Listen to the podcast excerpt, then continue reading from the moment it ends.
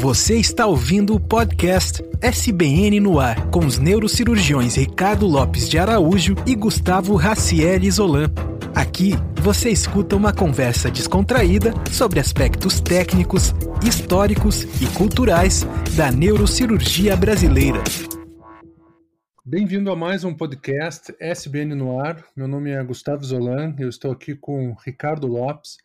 Hoje nós vamos entrevistar um convidado muito ilustre, que é o professor Eberval Gadelha Figueiredo. O professor Eberval fez residência em neurocirurgia pela USP, foi fellow no Barrow Neurological Institute de 2013 a 2015, tem doutorado e livre docência pela Faculdade de Medicina na Universidade de São Paulo, é chefe do grupo de neurocirurgia vascular da divisão de clínica neurocirúrgica do HC da USP é professor associado da disciplina da Faculdade de Medicina da Universidade de São Paulo desde 2013, editor-chefe do Brazilian Neurosurgery, que é o jornal de nossa sociedade, e atualmente é o presidente de nossa Sociedade Brasileira de Neurocirurgia. Bem-vindo, professor Eberval. E falando em sociedade, nós já vamos iniciar com a primeira pergunta qual é o seu, a sua plataforma para os próximos dois anos do biênio em que o senhor vai estar à frente da Sociedade Brasileira de Neurocirurgia. Ótimo. É, Gustavo e Ricardo, um grande prazer de estar aqui com vocês nesse projeto inovador, que é o, projeto Podcast SBN no Ar. Uh, antes de mais nada, eu encaro a, o desafio de presidir a Sociedade Brasileira de Neurocirurgia dentro de um desafio contemporâneo que, que, é, que é aquilo que a sociedade moderna nos impõe. Então, nesse sentido, eu, eu defini três eixos de, de gestão. O primeiro eixo é o eixo da formação e da educação do neurocirurgião. Eu entendo que ainda existem desigualdades no Brasil relacionadas à formação e educação do neurocirurgião brasileiro e essas desigualdades elas precisam ser minimizadas. Né? E para isso nós estabelecemos alguns eixos de ação. O primeiro eixo é um eixo denominado, um projeto denominado Universidade SBN, onde nós já estamos oferecendo cursos, um, cursos com é, um objetivo pedagógico específico para ensinar o assunto, o tema com começo, meio e fim, sempre priorizando temas de interesses práticos. Então, como exemplo, nós tivemos em fevereiro o curso de cirurgia minimamente invasiva da coluna vertebral e estamos é, fazendo agora, em março, o curso de neurocirurgia endovascular. Tá?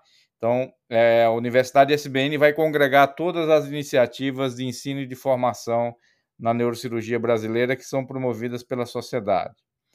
É, paralelamente, nós identificamos, vejam vocês, é, uma necessidade latente, aí particularmente dos jovens neurocirurgiões, em fazer um treinamento especializado, ou seja, é, fazer um treinamento que ultrapasse apenas o treinamento é, recebido durante a residência médica. Então, alguns querem fazer fellowship, outros querem, querem fazer é, pós-graduação com mestrado e doutorado. Então, nós fizemos uma pesquisa onde 212 neurocirurgiões responderam, ou seja, cerca de 10% dos neurocirurgiões brasileiros responderam a essa pesquisa, e nós identificamos que mais de 80% é, dos neurocirurgiões desejam fazer uma complementação extra na sua formação. E um outro dado interessante nessa pesquisa foi que 40% dos neurocirurgiões que responderam a, a essa pesquisa eram neurocirurgiões com menos de 40 anos.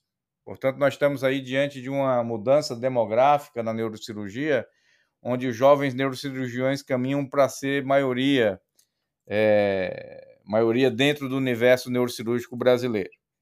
Tá? Então, pensando neles e pensando nessa vontade de fazer uma especialização extra, nós é, organizamos o projeto SBN Mentoria, SBN Mentoria vai é, cadastrar serviços, seja para oferecer fellowship, pós-graduação, estrito senso, e mesmo pós-doutorado, nós vamos fazer um cadastro, colocar isso no portal e os interessados vão procurar os respectivos mentores nas diferentes universidades e serviços. E assim nós vamos facilitar o contato de um mentor com um pupilo, de modo a oferecer essas oportunidades que eles, eles relatam que são de difícil acesso. Né? Esse acesso vai ser facilitado.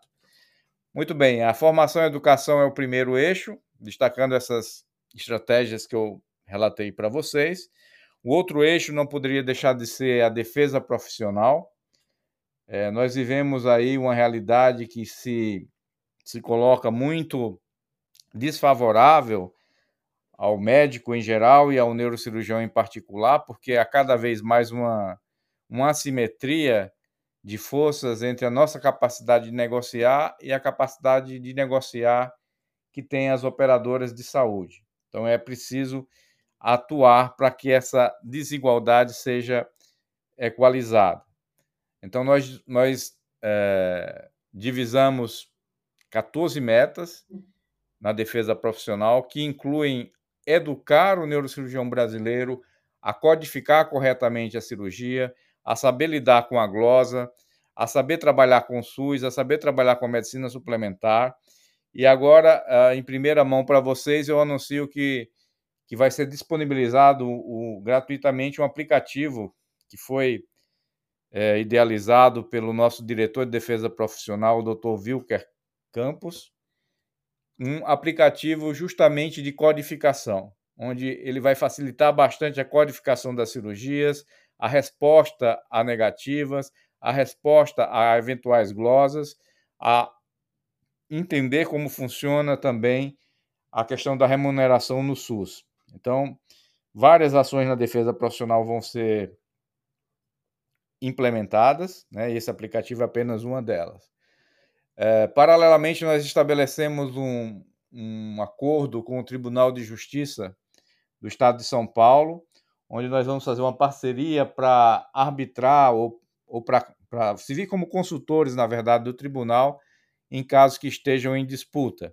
Né? E reativamos também o projeto Juntas Médicas. A SBN vai oferecer juntas médicas da sociedade especializada, justamente para arbitrar conflitos entre o profissional e, o, e a seguradora e o plano de saúde. Né? Dessa forma, nós achamos que podemos colaborar em muito para que o neurocirurgião aumente e melhore as suas condições de trabalho aumente os seus honorários e possa reinvestir esses honorários na sua educação continuada, melhorando o atendimento na saúde privada e na saúde pública à população brasileira. É, o terceiro, a terceira linha de atuação é a inserção da sociedade brasileira de neurocirurgia na sociedade civil. Isso é importante porque isso é uma via de mão dupla. A sociedade civil se beneficia dessa inserção do neurocirurgião e nós, neurocirurgiões, temos condições de, de nos beneficiar também, seja crescendo como pessoas e seja colocando a nossa imagem de uma forma que nos capacite melhor a fazer uma interlocução com a sociedade em geral, incluindo aí as instituições de governo e as, a, e as companhias de medicina privada. Né?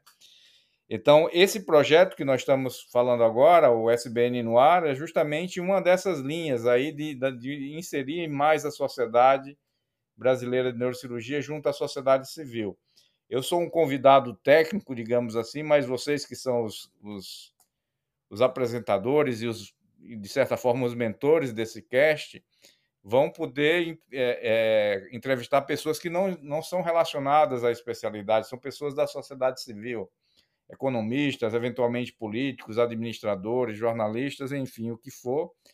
E eu acho que essa interface é uma interface importante.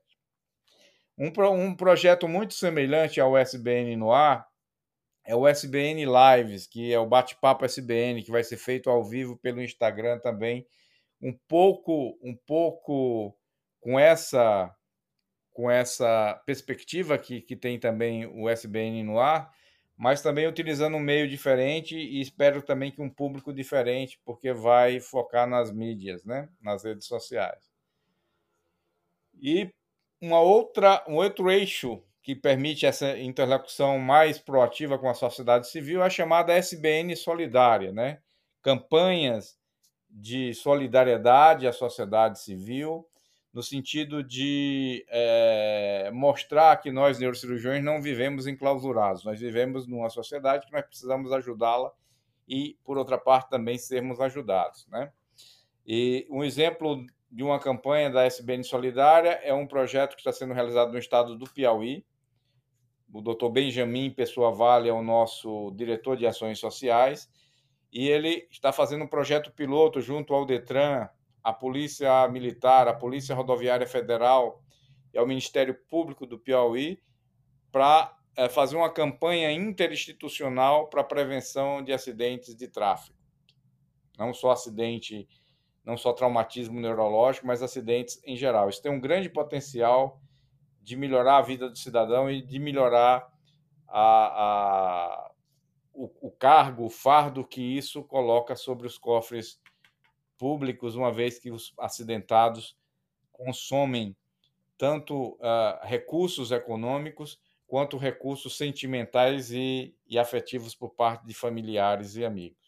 Então, de forma geral, são esses três eixos. As ações já estão acontecendo. Um exemplo disso é, é a nossa conversa aqui. Eu não sou o primeiro convidado do, do, do, do SBN no ar, então vocês já estão trabalhando. E nós somos um time, estamos todos juntos o presidente é apenas uma pessoa que, que procura dar um certo norte, um certo rumo, mas sem o trabalho de todos os diretores e todos os neurocirurgiões os cirurgiões brasileiros, nós não vamos poder fazer uma gestão é, que seja uma gestão avaliada como uma gestão boa. Mas eu conto com todos e acho que a gente está começando muito bem. Agradeço, doutor Eberval, pela presença em nosso podcast. Eu sou Ricardo Lopes.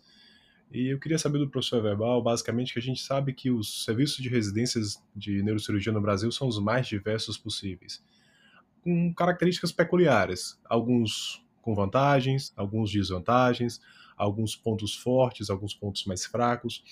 E a gente entende que existem serviços basicamente assistenciais, que não são vinculados a nenhuma instituição de ensino e que não gera nenhuma oportunidade para aquele residente que quer fazer pesquisa. O que é a sociedade? O que o senhor pensa? O que a sociedade pensa para incluir esses residentes dos serviços que são assistenciais em pesquisas, onde o Brasil hoje é tão fraco ainda?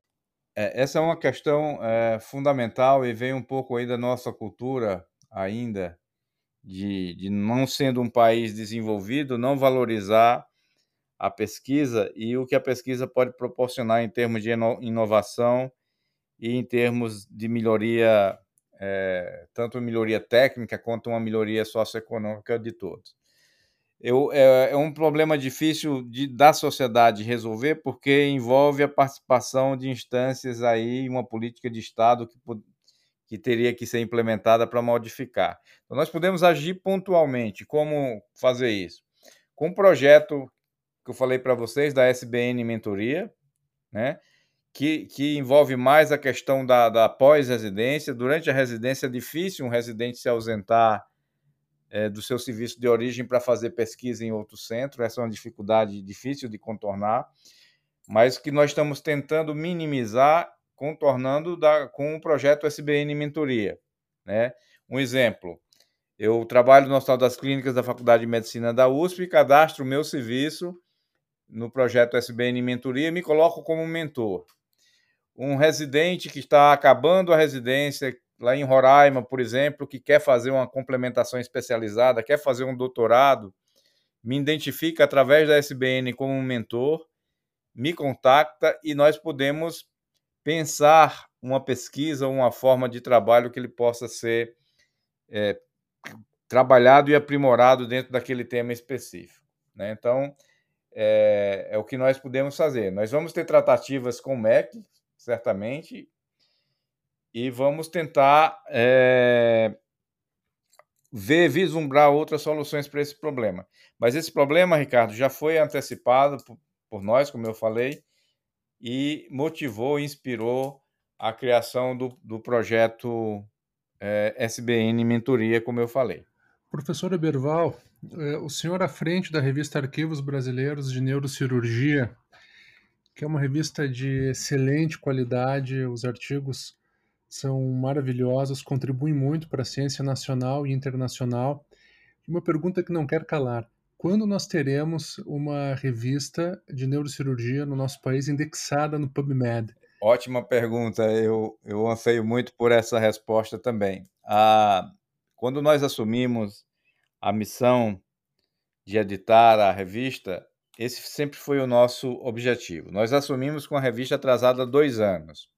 Então, o primeiro objetivo foi é, tornar a revista regular, para que ela pudesse sair de forma regular. E foi alcançado isso é, porque nós é, devido à nossa rede aí de, de, de conhecimento, nós conseguimos é, convocar pessoas que, que, submeteram artigos à revista. Depois a revista ganhou vida própria e começou a, a adquirir artigos aí por, por inércia, né? Porque começou, as pessoas começaram a ver a revista saindo regularmente. O segundo passo foi fazer a revista em inglês, tá? Pensando sempre na indexação. Esse era o objetivo último, o nosso objetivo principal. Então, essa foi a segunda fase, colocar a revista em inglês. Ela sendo regular, sendo publicada em inglês, tendo um corpo editorial nacional e internacional, nós submetemos ao PubMed a primeira vez, acho que em 2016, 2017, se eu não me engano. E a revista passou nas duas primeiras etapas, são três etapas, né, onde eles, eles analisam questões éticas, questões formais, a própria questão da regularidade, a, a internacionalização da revista e tudo mais, e tudo isso nós passamos. Na última fase é feita uma análise de conteúdo, né, de mérito científico. Então, eles pegam uma amostragem de artigos, é aleatória essa amostragem, e analisam essa amostra e fazem um juízo é, se a, a, o, o, trabalho científico é meritoso, é menos meritoso, enfim. E, e, isso é a sorte e o azar, porque às vezes se eles fazem uma, uma, uma amostragem e nessa amostragem há uma, uma super representação de relatos de casos, nós vamos ser desfavorecidos. Infelizmente foi isso que aconteceu e nessa primeira avaliação a revista não passou. E aí nós temos que, quando você submete o PubMed, nós temos que ter um período de hibernação. Nós não podemos submeter de dois a quatro anos depois. Então chegou um momento de ressubmissão e esse ano está programado a nova ressubmissão da revista ao PubMed. Espero que dessa vez a gente consiga ter êxito e consiga indexar a revista no PubMed, que seria uma vitória extraordinária para toda a neurocirurgia brasileira. Professor Beval, é, sobre a taxa de natalidade de neurocirurgiões. Uh, o que, que a Sociedade Brasileira de Neurocirurgia pretende? A gente teve a abertura de muitos centros de neurocirurgia, de certa forma, alguns deles muito insuficientes, que a gente até comentava que seriam é, serviços de um neurocirurgião único. O que, que a sociedade pretende quanto a esses novos serviços de neurocirurgia e até serviços de neurocirurgia, de certa forma, insuficientes hoje, a sociedade pretende visitar tais serviços e, de certa forma, recomendar o fechamento ou recomendar a não abertura de outros serviços? É, já, já existe, Ricardo, um, um, um sentimento geral e ação, já algumas gestões, isso não é coisa nova, e a, a, as, as visitas de credenciamento são, estão sendo cada vez mais rigorosas. E, e alguns serviços já foram fechados. Há dois anos atrás nós tivemos é, dois ou três serviços no Brasil que tiveram sua residência cancelada. Né? As visitas são periódicas e cada serviço é visitado periodicamente. Então já existe, já pelo menos há quatro, seis anos, uma, um viés assim de aumentar o rigor nas visitas. Mas eu acredito é, que essa questão da natalidade ela tem que ser vista de outra perspectiva. Nós vemos muito o número de neurocirurgiões que saem Vemos também a qualidade deles, mas eu acho que o Brasil, dos países com a neurocirurgia, é, o Brasil, sem dúvida, é um país muito importante na neurocirurgia mundial, todos reconhecem isso, mas dentre esses países importantes, o Brasil é o que tem uma residência médica em neurocirurgia mais curta. Eu acho que nós vamos ter que, em algum momento, colocar, e eu pretendo fazer isso na minha gestão, colocar como de interesse é, nacional um aumento do número de anos da residência médica. Porque a neurocirurgia se tornou uma especialidade tão complexa, tão diversificada e com tantas diferenças entre as várias subespecialidades que os cinco anos, na verdade quatro, porque o primeiro ano é dedicado à neurologia clínica, na maioria dos serviços, é, cinco anos é insuficiente, né? quatro ou cinco anos no caso. Então nós vamos ter que encarar esse debate de aumentar a residência, a duração da residência, visando melhorar a qualidade do médico que vai atender a população.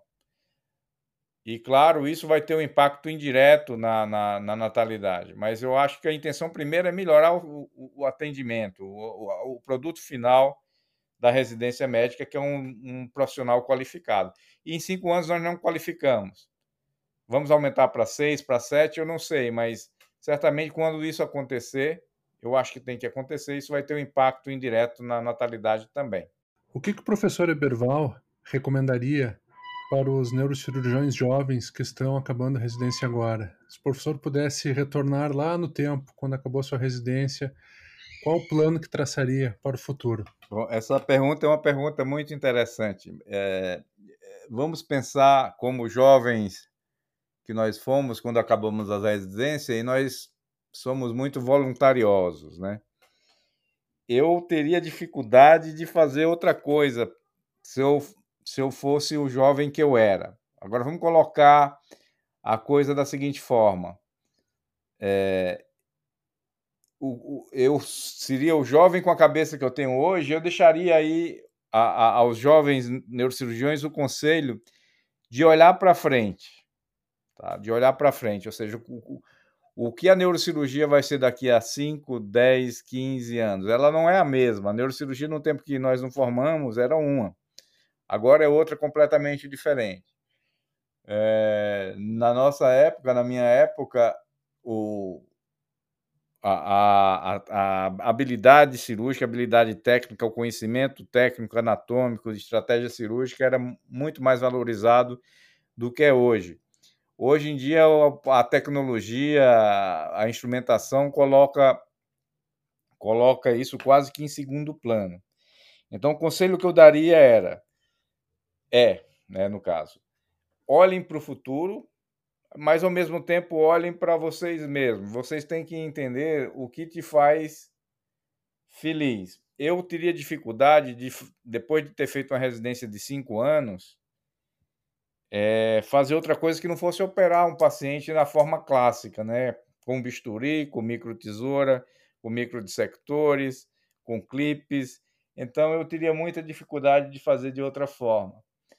É, nenhum desmerecimento a técnicas aí que vêm com uma tecnologia muito pesada e muito eficientes, como a endovascular e a radiocirurgia, que são ótimas técnicas que têm suas indicações, mas eu particularmente, teria dificuldade de abraçar é, uma subespecialidade que fosse eminentemente tecnológica e menos técnica do ponto de vista cirúrgico. Tá? Mas nós não podemos fechar os olhos para o futuro. O futuro está aí. Então, em resumo, olhem para o futuro, mas olhem para vocês, vejam qual a sua real vocação, tendo a perspectiva da sua vocação com o que a neurocirurgia vai ser no futuro, porque ela não vai continuar a mesma. A neurocirurgia que era antes não é a mesma de hoje, e a que é hoje não vai ser a que vem depois. É, nós estamos em constante evolução aí, técnica e tecnológica. E para concluir, professor Ierbeval, a gente não tem como entrevistar o presidente da Sociedade Brasileira de Neurocirurgia sem falar no impacto da pandemia que nos assola basicamente há 15 meses, digamos assim. O que, que o senhor acha que vai mudar na nossa atividade prática de como neurocirurgiões após a pandemia? O que, que, o que, que o senhor acha que, o que, que a pandemia nos ensinou como neurocirurgiões para ser melhor e, enfim, para mostrar o nosso melhor como neurocirurgião? É, a, a pandemia teve um impacto tão grande, Ricardo e Gustavo, que a resposta a essa sua pergunta ainda está se desenvolvendo, porque nós não tiramos todas as lições que a pandemia pode nos dar ainda, né? Porque nós estamos aí no meio do, do furacão. Então, certamente nós vamos ter uma condição de avaliar melhor. Eu acho que o impacto sobre a vida pessoal, financeira, emocional é muito grande para todos, não só para os médicos, neurocirurgiões. Isso tem impactado de forma muito significativa, particularmente o nosso país. É, do ponto de vista dos pacientes, aqueles pacientes que, é, que não têm urgência para fazer um procedimento que, de cirurgia, eles vão optar, estão optando por operar. Então, isso tem impactado financeiramente todos os médicos, né?